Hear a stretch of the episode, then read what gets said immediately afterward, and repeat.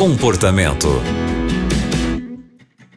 O comportamento está começando e é sempre bom ter você aqui com a gente. Eu sou a Aline Carvalho e vamos hoje conhecer mais uma história. E para nos ajudar, vamos conversar com o pastor Wesley Zukowski. Pastor, a história é a seguinte: a nossa ouvinte não trouxe muitos detalhes, mas ela conta que conversou com o pastor dela sobre um problema pessoal muito difícil. Ela disse que está se divorciando. Ela disse que o pastor não deu muita atenção e também não ajudou. Agora ela continua com o problema e ainda está chateada com ele. O que fazer com essa situação? Olá, Aline, que privilégio estar com você mais uma vez e você ouvinte do Novo Tempo, aqui no programa Comportamento, especialmente diante dessas circunstâncias que talvez possam se repetir na vida de muitas pessoas que estejam enfrentando uma crise e eventualmente buscam a ajuda de um líder ou um líder religioso e não obtêm essa ajuda.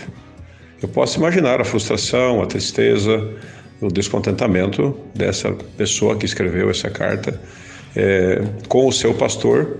Então, Aline, em primeiro lugar que eu colocaria aqui, como eu não conheço as circunstâncias, estou apenas aqui lendo a carta dessa, dessa jovem senhora, eu tenho muitas formas de ler essa situação. Eu já fui pastor por mais de 10 anos, já sou diretor de colégio mais de 30 anos, ou quase 30 anos, e eu tenho visto muitas situações que às vezes podem levar o pastor a não ter um posicionamento certo sobre o assunto e não oferecer ajuda às vezes que a pessoa gostaria.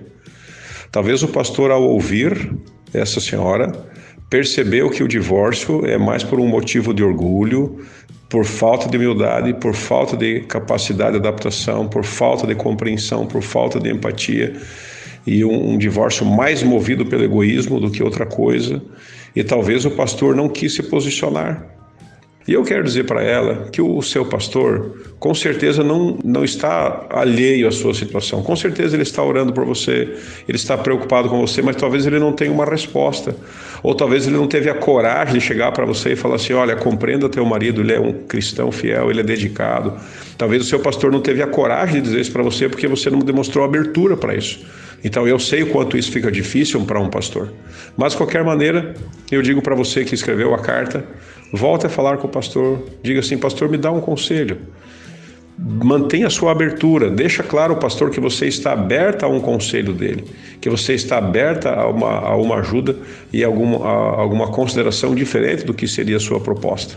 E com certeza o seu pastor vai voltar a te dar alguma atenção e vai, junto com você e sua família, buscar a melhor solução possível. Que Deus te abençoe e até o nosso próximo programa.